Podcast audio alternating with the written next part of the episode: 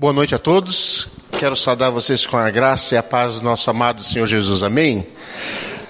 Eu estava hoje à tarde no hotel e também fico grato pelo carinho que a igreja nos recebeu aqui, nos abrigou. Eu estava pensando e falando com Deus, eu falei, Senhor, que constrangimento, né? Porque eu vou compartilhar com os irmãos da igreja de Brusque um texto que, se eles olharem na Bíblia, e o Espírito Santo falando já é suficiente. Não precisava eu pregar. Não tem nada de especial. Não tem nada de extraordinário. Aliás, eu quero me ocupar nessa noite mais de compartilhar com vocês algumas histórias do que esse texto fez comigo. Peço a Deus que isso te ajude de alguma forma. Porque às vezes a gente vem para a igreja e eu não sei qual a tua expectativa de sair de casa.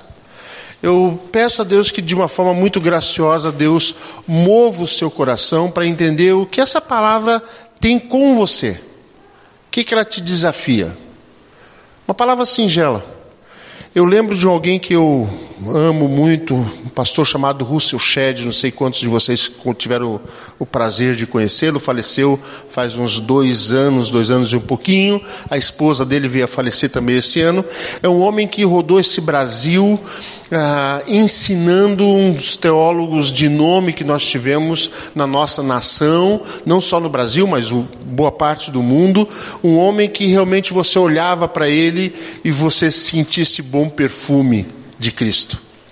Curioso que uma vez, há muito tempo atrás, uma das filhas falando a respeito dele, um, um entrevistador da revista Ultimato, se eu não me engano, perguntou: ah, quem é o seu pai para você?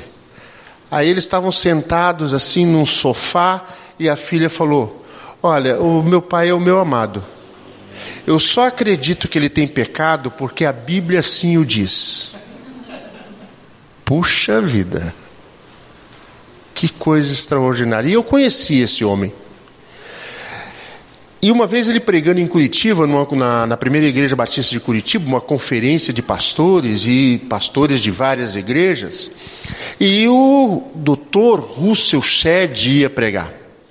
E aí, quando todo mundo estava esperando, como teve aqui, né, depois do louvor, aquelas introduções todas, algumas homenagens, chamaram o doutor Russell Shedd e ele começou a falar e falou: Vamos meditar sobre o texto de Gálatas 5, sobre os frutos do Espírito. E aí a pastorzada, né? Ah, podia falar sobre outra coisa, mas. E aí o doutor Shed falou assim: Eu sei que tem muitos pastores aqui que já ouviram falar e já pregaram sobre os frutos do Espírito. O que eu estou falando é que não me importa quantas vezes você pregou ou ouviu falar. A minha pergunta para você é: quanto disso faz parte da sua vida? Então hoje nós vamos compartilhar um texto simples. E a minha pergunta para mim, de fato, para você, não é se você conhece esse texto ou quantas vezes você ouviu pregar. Eu quero ter oportunidade contigo e compartilhar algumas coisas da minha própria experiência, de saber quantas vezes ou quanto disso já faz parte da sua vida. Quanto disso já se tornou em você uma marca do caráter de Cristo? E aí eu quero te convidar para abrir um texto conhecido de João 13. João 13, eu vou começar do versículo 1, e rapidamente você vai identificar que esse texto é um texto que fala da cena do lava-pés. E o texto começa assim, João 13, 1. Um pouco antes da festa da Páscoa, sabendo Jesus que havia chegado o tempo em que deixaria este mundo e iria para o Pai, tendo amado os seus que estavam no mundo, amou-os até o fim. Estava sendo servido o jantar, e o diabo já havia induzido Judas Iscariotes, filho de Simão, a trair Jesus. Jesus sabia que o Pai havia colocado todas as coisas debaixo do seu poder e que viera de Deus e que estava voltando para Deus. Assim levantou-se da mesa, tirou sua capa e colocou uma toalha em volta da cintura. Depois disso, derramou água numa bacia e começou a lavar os pés dos seus discípulos, enxugando-os com a toalha que estava em sua cintura. Chegou a Simão Pedro, que lhe disse: Senhor, vais lavar os meus pés? Respondeu Jesus: Você não compreende agora o que estou lhe fazendo, mais tarde, porém, entenderá. Disse Pedro: Não, nunca lavarás os meus pés. Jesus respondeu: Se eu não os lavar, você não terá parte comigo. Respondeu Simão Pedro: Então, Senhor, não apenas os meus pés, mas também as minhas mãos e a minha cabeça. Respondeu Jesus: Quem já se banhou precisa apenas lavar os pés, todo o seu corpo está limpo. Vocês estão limpos, mas nem todos, pois ele sabia quem iria traí-lo e por isso disse que nem todos estavam limpos. Quando terminou de lavar os pés, Jesus tornou a vestir a sua capa e voltou ao seu lugar. Então lhes perguntou: Vocês entenderam o que lhes fiz? Vocês me chamam mestre e senhor, e com razão, pois eu o sou. Pois bem, se eu, sendo senhor e mestre de vocês, lavei-lhes os pés, vocês também devem lavar os pés uns dos outros. Eu lhes dei o exemplo para que vocês façam como lhes fiz. Digo-lhes verdadeiramente que nenhum escravo é maior que o seu senhor, como também nenhum mensageiro é maior do que aquele que o enviou. Agora que vocês sabem essas coisas, felizes são se as praticarem. Esse texto ele tem uma riqueza de detalhes que me intrigam. E eu acho que eu sou uma pessoa um tanto quanto limitada no, nos textos bíblicos. Eu fui uma pessoa que eu realmente ah, tive um encontro genuíno com Jesus, já bem maduro, já quase caindo do pé.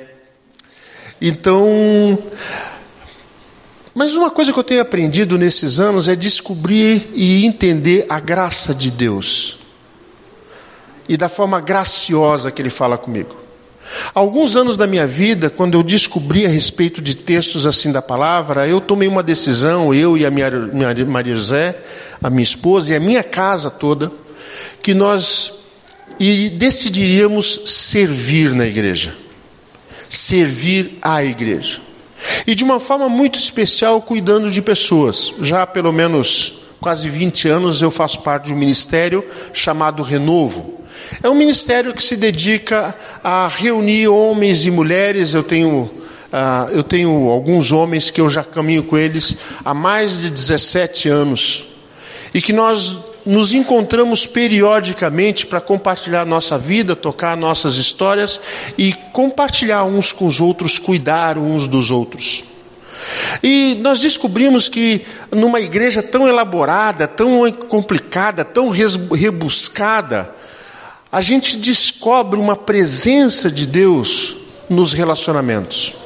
Eu acho curioso esse texto, como ele começa um pouco antes da, da, festa da Páscoa, sabendo Jesus que ia chegando o tempo em que deixaria este mundo e iria para o Pai, tendo amado os seus que estavam no mundo, amou-os até o fim, e essa apresentação do comprometimento de Jesus, da dedicação e da entrega deles, de amar até o último minuto, eu acho que se eu e você estivéssemos prestes a morrer, se alguém dissesse assim: você tem um decreto sobre a sua vida para ser executado no final da tarde de segunda-feira, o que você estaria fazendo agora? Eu acho que boa parte, boa parte de nós, e já há algum tempo, absolutamente desesperados, tentando aproveitar ou lidar com algumas questões, eu não consigo nem imaginar o que, que eu estaria fazendo, como é que Deus ia aquietar minhas emoções. E Jesus, sabendo de todas essas coisas, ele pega, ele se assenta com o versículo 2 estava sendo servido o jantar e o diabo, o inimigo, inclusive, estava junto com ele. Jesus ele chama com seus, e você vai ver nos textos que falam sobre os últimos dias de Jesus, quando ele chega a Jerusalém, quando ele pede para ter a última ceia com seus amados, com seus discípulos. É interessante que Jesus podia ter ido para o templo, Jesus podia ter ido para uma sinagoga, Ele podia ter ido para um local de referência religiosa. Mas no tempo mais crucial da vida dele, ele faz algo que nos surpreende. Ele senta à mesa. Ele vai comer com os seus. Eu acho que isso tem um simbolismo muito forte. Eu não sei como é que é a, a, a, casa de vocês, os seus relacionamentos. Eu acho que boa parte de nós tem uma prática de, de tentar ter a sua casa organizada, pensar num jogo de sofá que os convidados possam ser recebidos e você prepara. Mas, gente, não sei como é que é para você. A minha experiência que não tem lugar mais aconchegante do que a cozinha. Se arruma a casa toda, mas o melhor lugar da casa é o cafezinho na cozinha. Onde você sente assim, eu fui aceito, eu faço parte dessa casa. Enquanto as pessoas te recebem com xicrinha no sofá, você ainda é a visita. Quando você vai pegar a caneca na cozinha, você já virou parte da família. Existe um, um, uma lição para mim e para você que nós temos um desafio hoje na nossa geração e essa geração que está chegando. As pessoas não têm mais relacionamento. Elas não sentam mais para conversar e para comer juntos. Nós vivemos com os nossos filhos e agora com os nossos netos uma realidade que não existe mais da, da família sentar à mesa e ter um tempo de qualidade para fazer uma refeição e contar as suas histórias do dia. Nós engolimos a comida, nós não temos mais tempo para pessoas. E o que Jesus está falando aqui, que esse relacionamento é um relacionamento que nós precisamos nos esforçar de ter. Esse sentar à volta da mesa tem algo de santo e de divino. Porque é em volta da mesa que aos poucos a gente abre o coração, nós contamos as nossas histórias, nós contamos as nossas dores, por isso que eu gosto tanto desses movimentos de discipulado nas casas, porque é nas casas que a gente conhece de fato as pessoas, que nós sabemos como é que os relacionamentos se compõem, como o marido trata a mulher, como a mulher trata o marido, como os dois tratam os filhos, como os filhos tratam os pais. Esse ambiente da mesa é extremamente enriquecedor. Jesus usa a mesa mesmo sabendo que o traidor está ali com ele. Então, quando nós falamos aqui de servir aos outros, é necessário que você busque e você pense, Senhor, como é que eu quanto que eu conheço da pessoa que eu estou servindo? Porque nós temos uma geração que quer prestar serviço. Você quer fazer uma sacolinha de roupa e entregar para a pessoa, você quer levar uma sacola de comida, mas você não sabe quem ela é, você não sabe as suas histórias, você não sabe as suas dores, não sabe as suas necessidades. Eu olho para esse Jesus num momento traumático dele, difícil, ele entregando e derramando a sua vida e a sua intimidade à beira de uma mesa. Eu peço a Deus que no meu ministério, e para mim, de fato, o púlpito não é o centro do meu ministério. O púlpito é alguma coisa que eu faço é alguma coisa que é importante para a igreja, que é relevante, a Bíblia, a Bíblia fala a respeito disso, mas não é a centralidade da minha vida cristã. A minha vida cristã, e talvez os momentos que eu mais curta na minha vida, é quando eu sento no meu grupo de renovo. Eu tenho alguns homens que andam comigo há algum tempo nisso, e que eu tenho a oportunidade de sentar com eles e a gente contar nossas histórias. E compartilhar os feitos do Senhor a riqueza do estar juntos. E ser uma boa oportunidade de, às vezes, num pequeno grupo, num grupo de comunhão, você ser abençoador para alguém. Jesus começa a instigar esses homens, e o texto vai falando que o versículo 3: Jesus sabia que o Pai havia colocado todas as coisas debaixo do seu poder e que viera de Deus, estava voltando para Deus. É uma, a afirmação desse texto dizendo: olha, nada estava desconhecido de Jesus e principalmente que ele vinha de Deus, estava voltando para Deus e ele tinha autoridade. Quem, esse texto aqui não é uma sugestão para a igreja. Ele chama os seus discípulos e diz assim: Deixa eu dizer alguma coisa para vocês. Eu vim do Pai, Eu estou voltando do Pai e eu quero que vocês façam isso como um estilo de vida. É um jeito de ser, não é uma proposta, uma possibilidade. E aí ele começa a fazer algo absolutamente surpreendente. A reação de Pedro é uma reação que faz muito sentido, porque de repente o Cristo, o Filho de Deus, aquele que curou cegos, que expulsou demônios, que andou pelo mar, aquele homem que tocou na, que a mulher tocou nele e foi curada, aquele homem, agora ele se levanta da mesa tira sua capa, toma uma toalha, enrola na cintura, e eu queria que você tente imaginar essa cena na sua cabeça. Jesus levantando, tira a capa, pega uma toalha, enrola na cintura, pega uma bacia da época, possivelmente um jarro de água que tinha algum canto, porque fazia parte da tradição das pessoas lavarem os pés. E ele derrama essa água na bacia e começa a lavar os pés dos seus discípulos, enxugando com a toalha que estava à sua cintura. É o mestre agora que toma uma atitude de escravo. Porque quem fazia isso eram os escravos. Era quem servia a casa.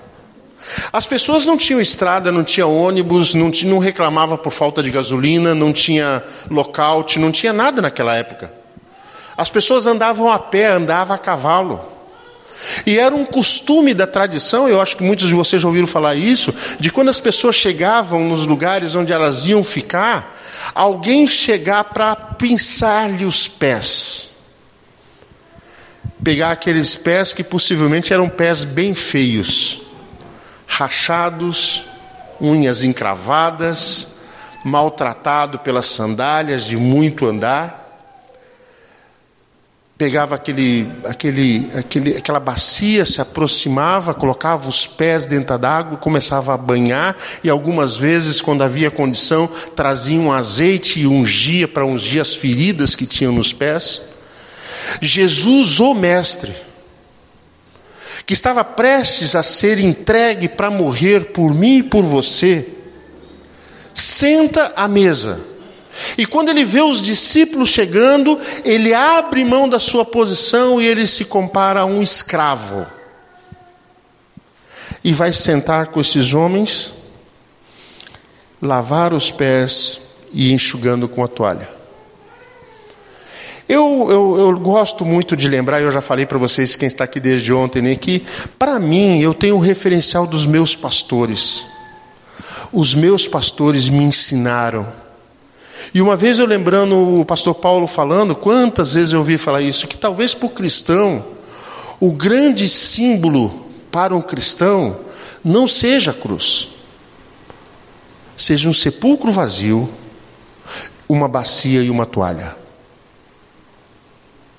A gente lembra sempre da cruz. E ela é importante, ela é significativa. A palavra fala a respeito disso. Quem quer seguir, pegue a sua cruz e segue-me. Mas da mesma forma que ele diz, pega a sua cruz e segue-me, ele diz, pega a toalha e lava os pés. Da mesma forma como a gente olha para um túmulo vazio, ele diz: assim vocês ressuscitarão, vocês farão as mesmas coisas. Eu venci a morte. Esse sinal, sempre que eu penso de qual o significado da minha vida, quais são as coisas que eu devo me ocupar, eu fico pensando, até onde eu, Roberto, sou um homem que me ocupo de lavar os pés dos outros. Eu preciso confessar para os irmãos que muitas vezes eu me sinto constrangido. Muitas vezes eu passo tão corrido pelas pessoas, eu tenho uma dificuldade enorme de guardar nomes. Eu estava conversando isso com um pastor, né? E às vezes eu fico envergonhado porque as pessoas me recebem com tanto carinho e eu não lembro o nome das pessoas. Então eu fico. O Senhor me chamou para lavar os pés das pessoas. E como eu muitas vezes me encontro em falta. Quantas vezes outras coisas que não têm a menor relevância tomam espaço na minha vida. E eu deixo de fazer aquilo que o Senhor me chamou a fazer. Quer lavar os pés das pessoas. Esse texto é surpreendente porque, de repente, Pedro, Pedro é um homem muito interessante. Esses tempos eu li um, um, livro que fala sobre a personalidade de Pedro. Pedro não era bipolar, ele devia ser tripolar, tetrapolar, porque ele é um cara absolutamente instável. Né? É o cara dos grandes movimentos. Ele está sempre nas grandes confusões, ou como herói ou como bandido. Ele está sempre envolvido em alguma coisa significativa. Jesus tem um grande apreço por Pedro. E de novo aqui está Pedro na cena. E Pedro, nos rompantes dele, muito parecido comigo e com você, ele começa dizendo: é, Senhor, é, chegou Simão Pedro e lhe disse: Senhor, vais lavar os meus pés? Respondeu Jesus: Se não compreende agora estou, o que estou fazendo, mais tarde, porém, entenderás. Disse Pedro: Não, nunca lavará os meus pés. Imagina, Senhor, o Senhor vai lavar os meus pés, o Senhor é o mestre, eu é que te sigo. E nós temos esses, esses rompantes de triunfalismo, às vezes, e Jesus está falando: não, para, aprende comigo, porque se eu não lavar os teus pés, você não tem parte comigo. Tem algumas coisas que a gente aprende aqui.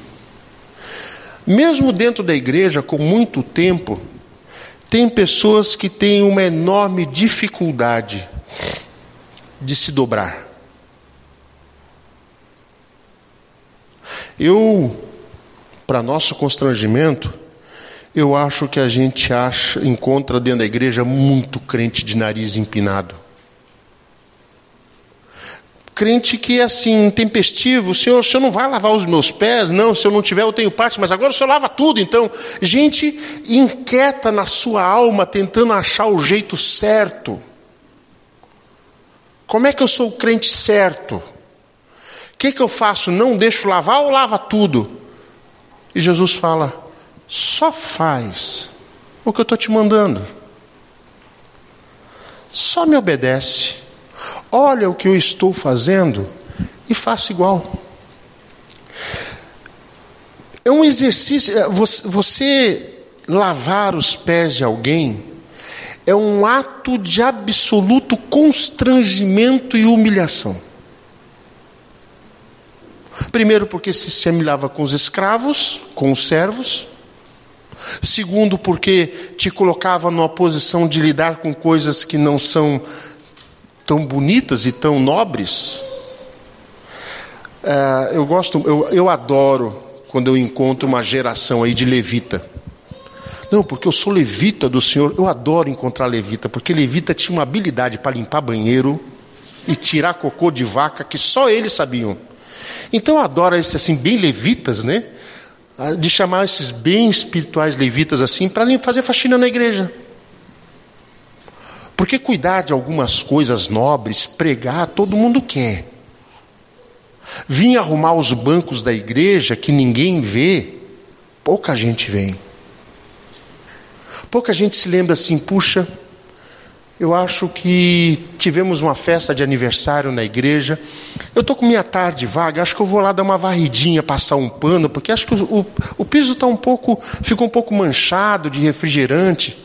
Eu acho que eu vou gastar umas duas, três horas, vou colocar um radinho com louvor, enquanto eu vou louvando o Senhor, eu vou passando pano. Quando terminar três, quatro músicas, você já passou o pano em tudo. Nós achamos que o servir tem coisas mais nobres e menos nobres. E Jesus fala que se você não estiver pronto para lavar pés, você vai ter dificuldade de ser parecido com Jesus. Eu já nesses anos que eu estou no ministério, eu tomei algumas decisões para mim e isso é experiência. Experiência não é doutrina. Experiência inspira, mas você não é obrigado a seguir.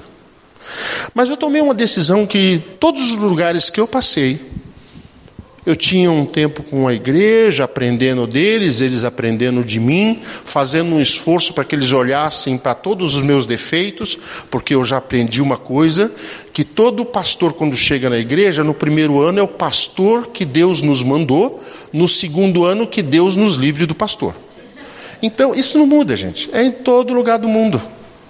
Então eu falo pessoal, gente, vamos comer rápido, vamos sentar aqui, porque já vão conhecendo meus defeitos, eu já vou falando, então vocês já vão tomando decisões e a gente vai se conhecendo. Mas quando a gente vai caminhar junto, eu preciso tomar algumas decisões de liderança. E em todos os lugares que eu passo, eu assumi um compromisso com Deus de ler esse texto e confrontar as pessoas que estão comigo. E aí eu preparei, eu tenho desde o meu primeiro ministério, guardado com muito carinho no armário do meio do guarda-roupa, do, do, meu guarda-roupa, um jogo de umas toalhinhas que eu comprei, essas toalhinhas de, de, de higiene, pequenininhas, amarelinhas.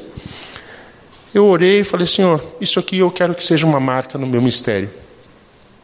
Preparei aquelas toalhas, coloquei um laço nelas, ministrei a respeito desse texto, chamei a liderança, expliquei a respeito desse texto, chamei a igreja, falamos a respeito desse, desse texto, e eu chamei aqueles homens e mulheres disse para eles: se vocês não estiverem dispostos a lavar os pés, os pés da nossa igreja, você não pode ser um líder desta igreja.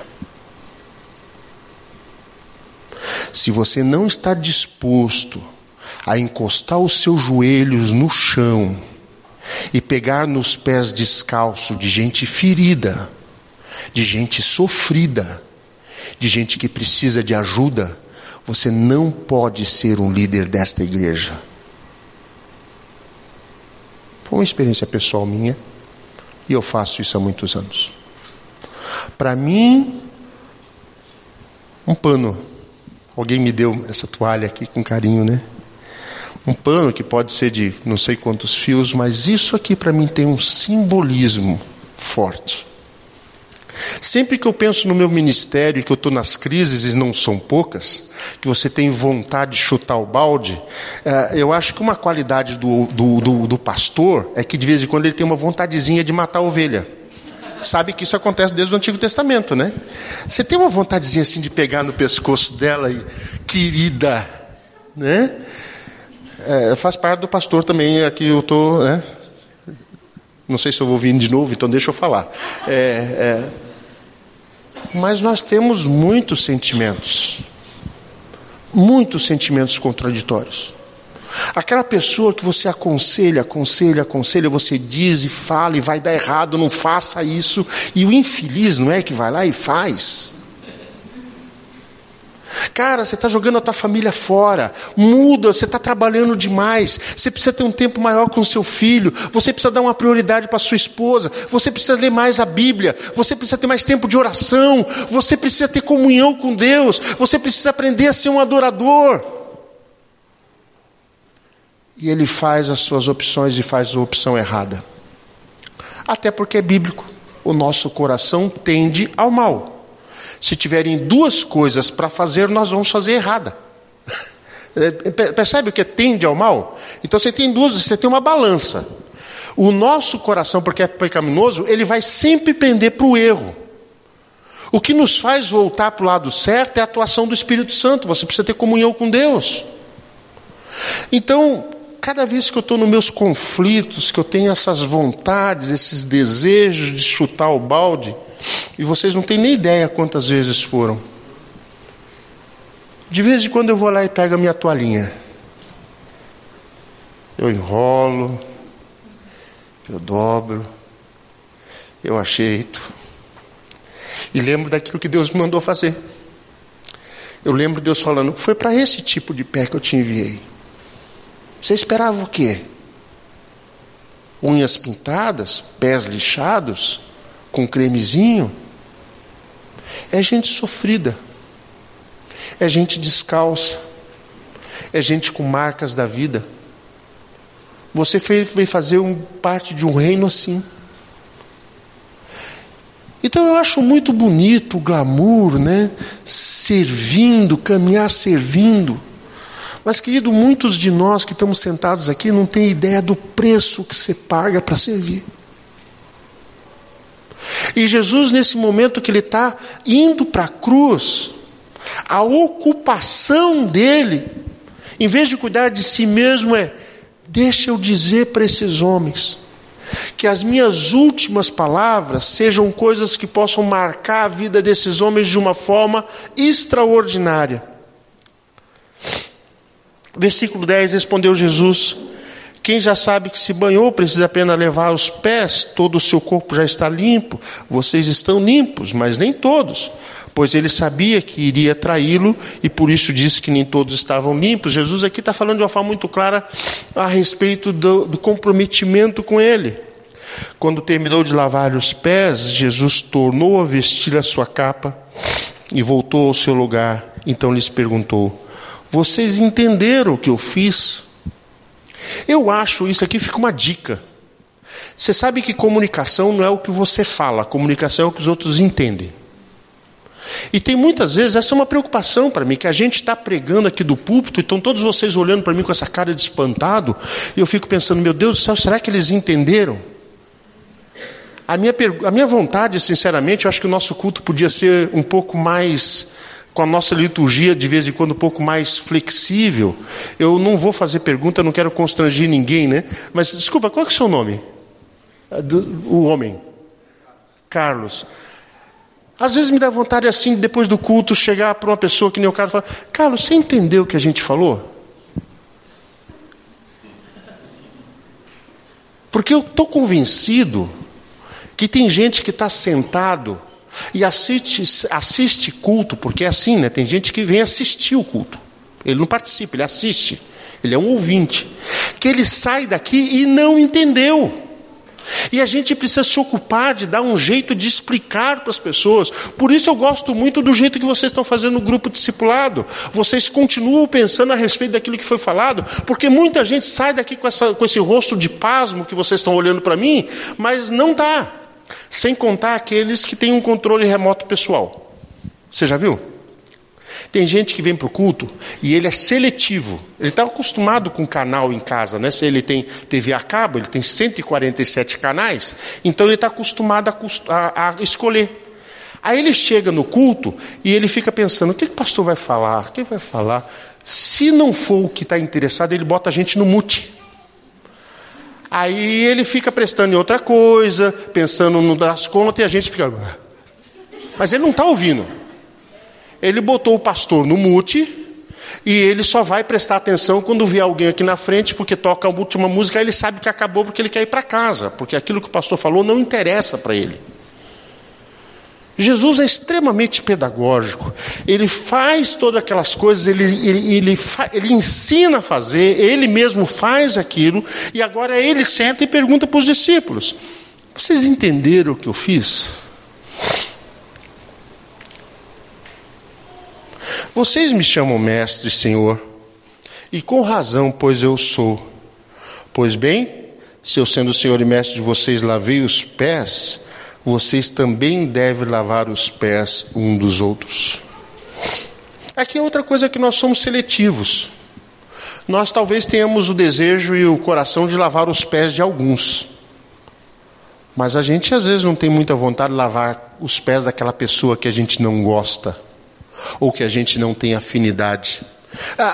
Como pessoas, nós temos alguns comportamentos estranhos, né? É, você já, já, já ouviu falar de antipatia? Tem uma mulher chamada Patia. Aí, essa mulher chamada Patia, você pode ter antipatia, você pode ter empatia, você pode ter apatia, ou seja, você não tem diferença. Então, você pode ter vários comportamentos com essa mulher chamada Patia. E algumas você tem antipatia. Aí você pergunta, mas por que você não se dá bem com o irmão? Não sei, uma coisa dentro de mim. Você já viu isso? Mas, mas ele fez alguma coisa? Não, mas é um negócio que ele tem.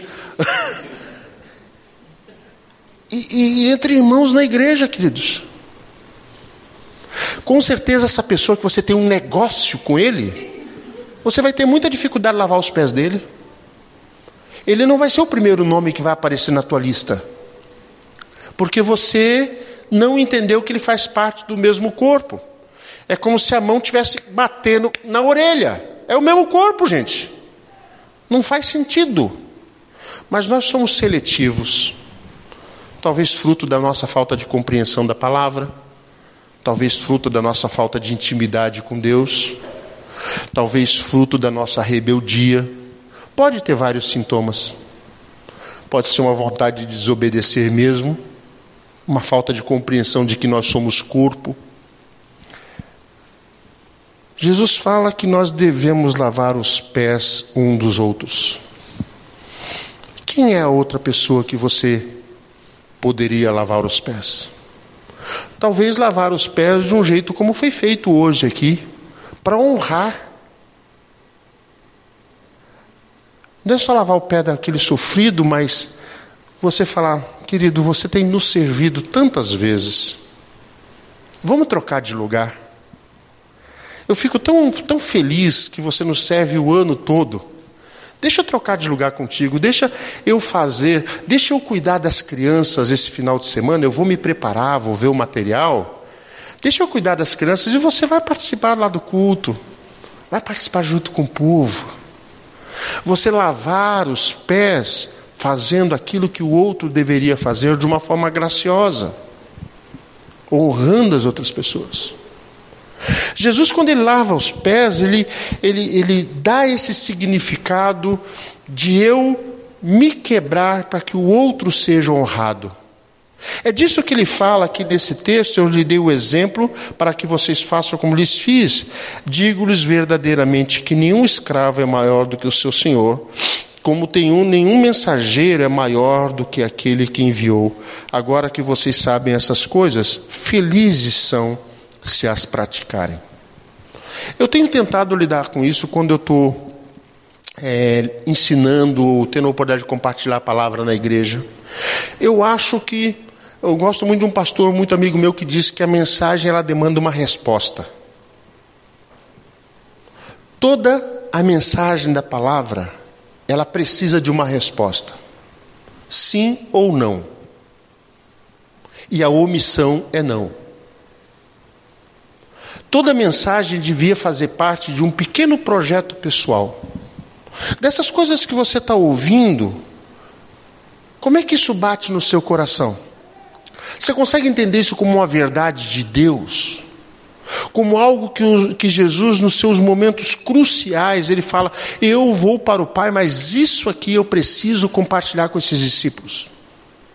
Essas são coisas que vai marcar o estilo de vida deles. Você entende que isso não é uma opção para você, que Deus te chamou para este reino, para que você faça aquilo que o Mestre fez? Eu fico pensando como é que seria uma igreja onde os membros dela entendem esse princípio. Para um pouquinho. Uma geração de adolescentes, de jovens, de mulheres, de adultos, de crianças, que não precisam conhecer a Bíblia toda. Olharam para esse princípio e descobriram isso como um valor pessoal seu. O meu mestre fez, e ele disse para mim fazer, e eu obedeço. Você consegue mensurar, mensurar como é que seria uma igreja dessa? O impacto de uma igreja que uma parte significativa dos membros se ocupam a lavar os pés da comunidade. Eu amei essa música que eu cantei com vocês aqui. Fazer do, próximo, do outro o próximo, como é que é? E do próximo um irmão. Não tem um jeito melhor de você se aproximar do próximo que não seja limpando e lavando os pés dele. Gente ferida, gente machucada que vai ficar muito surpresa quando você falar assim: deixa eu te ajudar.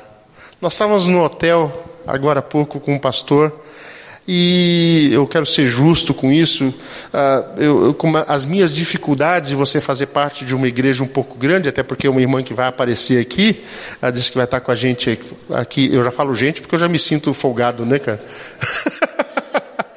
né, é, com a gente aqui, né?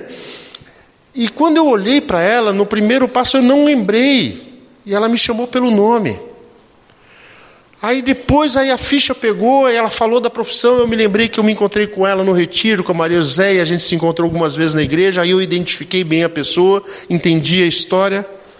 E ela estava aqui falando, ela chegou para a gente e já falou: Não, pastor, nós estamos aqui no hotel porque nós estamos mudando para Brusque e a nossa mudança ficou presa no, no, no, no, negócio dos caminhões aqui. E nós estamos com a nossa filhinha com apartamento alugado, não tem nada dentro. Eu falei, querida, eu estou com um carro aqui, você precisar hoje, amanhã, a gente fica aqui, nós vamos tentar te ajudar. Foi interessante, eu não sei se o pastor Eduardo, ela ficou assim, ela sentiu um certo constrangimento, o marido dela, mas você dizer, eu estou aqui, você precisa de mim, no que, que eu posso te ajudar? Ah, eu tenho que ver se amanhã eu tenho uns colchões para comprar. Querido, eu estou com um carro aqui. Eu, eu, amanhã de manhã, antes de viajar embora para Florianópolis, se precisar, eu boto o colchão no REC. Nós vamos comprar para você poder ir para sua casa. Eu, eu, eu tenho coisa para fazer, acredite nisso, eu não sou desocupado, não. Mas acontece que na minha agenda mando eu. E a minha agenda tem prioridades. E as prioridades são sempre as pessoas. Você se dispor, querer servir, lavar os pés. Eu queria terminar esse tempo e já no abusado adiantado da hora, eu queria te fazer um desafio. É, você pode lavar os pés, e aqui a gente tem um contexto da época que as pessoas eram caminhantes, né? E que as pessoas tinham isso até como higiene, como cuidado de saúde, e as pessoas lavavam os pés nesses momentos da chegada em casa. Eu acho que hoje talvez a gente, com certeza nós não temos essa prática. Mas tem muitas outras formas de você lavar os pés. Você não precisa ter uma bacia necessariamente na sua, na sua frente, uma toalha. Mas você pode falar, Senhor, eu talvez não esteja preparado, mas eu devo procurar aquelas pessoas com as quais o meu coração está magoado com elas. Mas eu queria te desafiar nessa noite e nesta noite. Você não precisa ficar constrangido. Você não precisa ficar envergonhado. Mas eu queria, num tempo que a gente vai ter agora, que você fizesse um exercício. Eu combinei com o pessoal do louvor, pode vir aqui à frente. E eu queria que o pessoal que vai preparar para mim uma toalha, uma mesa, trazer aqui à frente, uma cadeira, por favor, uma toalha, uma bacia. Eu queria, enquanto que eu estou fazendo isso, e vou fazer com muita alegria, eu queria que você pensasse na possibilidade de abaixar sua cabeça e orar e todo mundo ficar com a cabeça abaixada. Não seja curioso. Baixa sua cabeça, feche os seus olhos. E eu queria que nesse tempo você pensasse assim: Senhor, tem alguém aqui na igreja que eu conheci, que eu conheço, que eu reconheço ela, eu queria levantar aqui do meu lugar e me abaixar do lado dela, eu queria orar agradecendo pela vida dela.